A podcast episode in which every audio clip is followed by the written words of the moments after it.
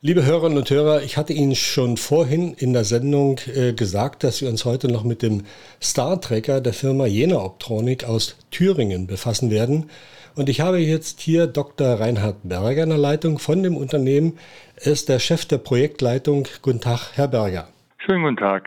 Herr Berger, Sie haben einen Sternsensor, also Ihre Firma natürlich, haben einen Sternensensor entwickelt, einen sogenannten Star Tracker, der die Position des Raumschiffes im All bestimmt. Geben Sie uns doch bitte zuerst mal eine Vorstellung, wie groß ist denn das Gerät? Wo ist es positioniert und aus welchem Material ist das? Also so ein Sternsensor, im Englischen Star Tracker, passt in etwa in eine Hand in der aktuellen Baugröße, wie wir ihn jetzt bauen äh, hat eine Kantenlänge von 13 mal 13 Zentimeter und eine Höhe von 10 Zentimeter und oben drauf ist noch ein Lichtschutzkegel, der äh, seitliches Streulicht fernhalten soll, sodass wirklich die Optik schön in die Sterne auf dem dunklen Himmel im All blicken kann. So ein Sternsensor beinhaltet neben einer Optik und einem Bildsensor wie eine digitale Kamera auch jede Menge Elektronik, weil äh, die ganze Intelligenz steckt in so einem Sternsensor drin. Die Funktion ist so, dass ein Sternsensor einfach die Sternbilder oder die Sterne am dunklen Himmel fotografiert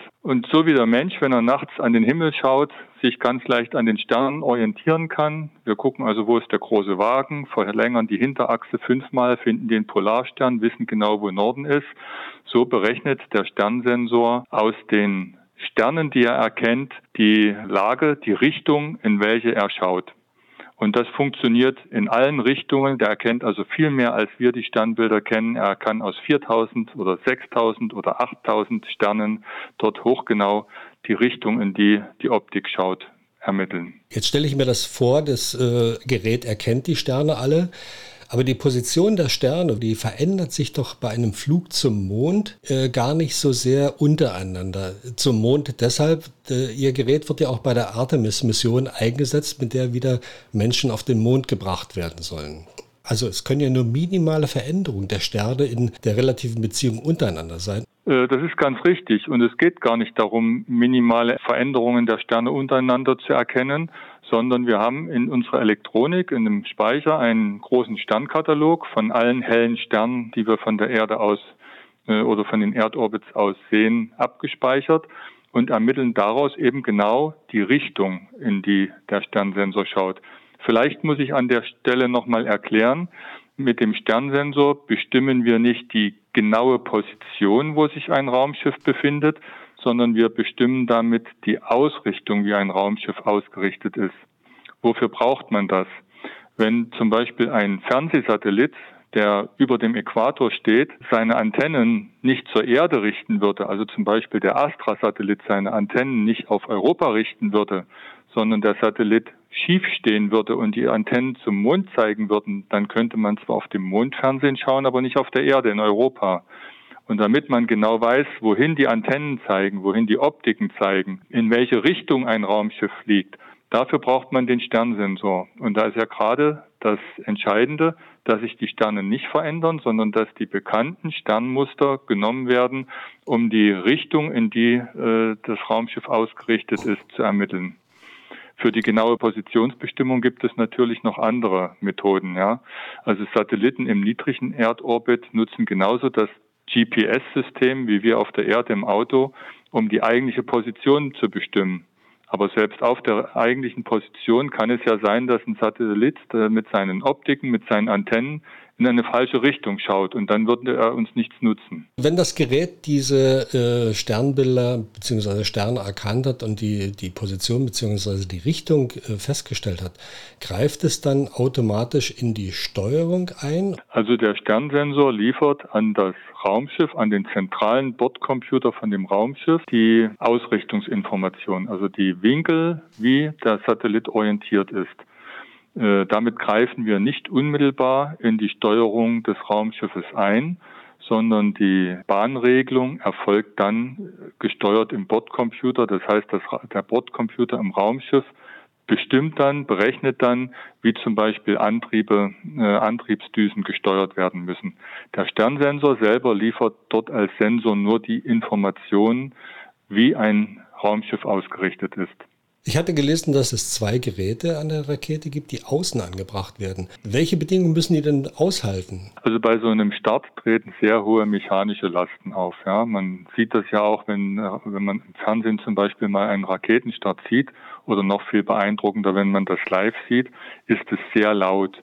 Und das kommt ja daher, dass dort alles vibriert. Man muss sich das so vorstellen, als die Lasten sind in etwa so, als würde man den Sternsensor am Motorblock eines Autos anbauen und dann Vollgas geben. Genauso wie es dort am Motorblock schüttelt, wird dann auch der Sternsensor vibriert beim Raketenstart. Bei der Raumfahrt kommt aber noch was ganz anderes hinzu, dass dann natürlich mit zunehmender Höhe es plötzlich ganz kalt wird und die Luft weggeht. Das heißt, wir sind dann plötzlich im luftleeren Raum, im Vakuum, äh, so dass also auch die Temperaturbereiche, die so ein Sternsensor aushalten muss, sehr groß sind. Das ist von voller Sonneneinstrahlung, ungeschützter Sonneneinstrahlung bis hin zu ähm, einer Orientierung eben in den kalten, dunklen Weltraum hinein, also äh, gegen die Hintergrundtemperatur des Weltraums, die nah am Nullpunkt ist. Ja. Nun hat natürlich so ein Sternsensor in seiner Struktur und in der Anbau an dem Satelliten eine eigene Temperatur, aber der Temperaturbereich, den unsere Sensoren aushalten müssen, ist etwa minus 50 bis plus 70 Grad. Sie reden jetzt so einfach darüber, als ob es, klar ist, ein kleines Gerät, äh, das muss ein paar Temperaturen aushalten im Unterschied. Alles sozusagen ganz einfach, ist auch ein kleines Gerät. Wie lange haben Sie denn an der Entwicklung gearbeitet? Oh, wir haben ja sehr, sehr viel Erfahrung über viele Jahre angesammelt. Die Entwicklung von solchen Sternsensoren hat hier in Jena in den 70er Jahren im letzten Jahrhundert angefangen. Wenn wir heute eine neue Generation von einem solchen Sternsensor aufbauend auf dem vorhandenen Wissen entwickeln, dann dauert das in etwa drei Jahre von der Konzeption bis hin zur fertigen Qualifikation, sodass also alles äh, für den Weltraumeinsatz entsprechend getestet ist. Ja. Dabei baut man natürlich jedes Mal noch kleinere und noch leistungsfähigere Optiken und noch kleinere und noch leistungsfähiger Elektroniken ein. Und die müssen eben entsprechend für diese harten Umgebungsbedingungen getestet werden. Und das erfolgt dann auch über zwei oder drei Iterationsschritte. Wie testen Sie das? Wir haben hier bei uns äh, umfangreiches optisches, hochgenaues optisches Testequipment für die Funktion und Leistungsfähigkeitsmessung. Und außerdem können wir hier die Umweltbedingungen, die im Weltraum herrschen, simulieren. Wir haben also Thermal-Vakuumkammern, wo wir im Vakuum in dem entsprechenden Temperaturbereich, den ich genannt hatte, minus 50 bis plus 70 Grad, die Geräte testen können. Und wir haben ja auch einen Schwingstand, wo wir eben diese hohen mechanischen Schwingungen nachbilden können. Da haben wir die entsprechenden Testeinrichtungen hier bei uns im Unternehmen. Ich hatte schon gesagt, dass es bei der Artemis-Mission eingesetzt wird. Wo ist Ihr Gerät noch im Einsatz? Wir haben von unseren Sternsensoren in den letzten Jahren viele hundert verkauft. Von den, ja, von den großen Satelliten, also zum Beispiel den Fernsehsatelliten, Telekommunikationssatelliten, die wir täglich indirekt über unser Smartphone in Anspruch nehmen, ist etwa jeder dritte im geostationären Orbit äh, mit unseren Sternsensoren ausgerichtet. Unsere Sternsensoren sind aber auch auf den Sentinels von der Europäischen Union. Das sind also spezielle Erdbeobachtungssatelliten, mit denen das Klima und die Veränderungen der Erde beobachtet werden. Dort sind unsere Sternsensoren drauf. Unsere Sternsensoren haben aber auch schon Raumschiffe zum Mond und zum Mars geführt. Ja, liebe Hörerinnen und Hörer, also wenn Ihr Fernsehbild erscheint, dann denken Sie dran, es ist auch vielleicht ein Beitrag von dem Unternehmen äh, Jena Optronik dabei durch eine, eine Lagebestimmung über einen Star-Tracker. Herr Dr. Berger, noch ein Wort zum Unternehmen. Was stellen Sie denn noch her? Wo sind Ihre Geräte bzw. Erzeugnisse noch zu finden und was machen die? Ja, neben den Sternsensoren äh, bauen wir auch zum Beispiel Rendezvous- und Docking-Sensoren das sind Laser-Rangefinder, also Sensoren, wo man über einen Laserstrahl und die Zeit, bis dann ein Reflex zurückkommt, eine Entfernung misst. Außerdem wird dort noch die Richtung, aus der der Laserstrahl zurückkommt, gemessen.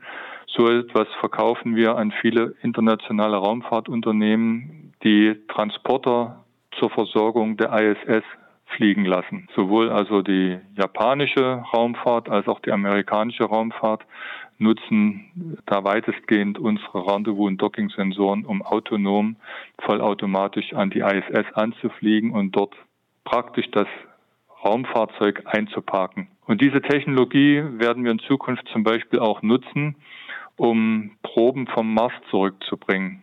Da werden ja gerade Bohrproben genommen, weil man herausfinden will, ob es auf dem Mars vielleicht mal Leben gab.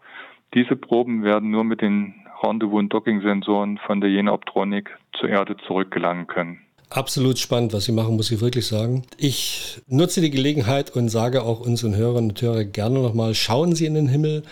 Ab und zu fliegt auch die ISS über sie hinweg als strahlend heller Punkt. Es ist ein erhebender Anblick. Und vielleicht denken Sie dabei, dass da auch ein Gerät von äh, jener Optronik dabei ist, was einfach hilft, dass man dort oben andocken kann.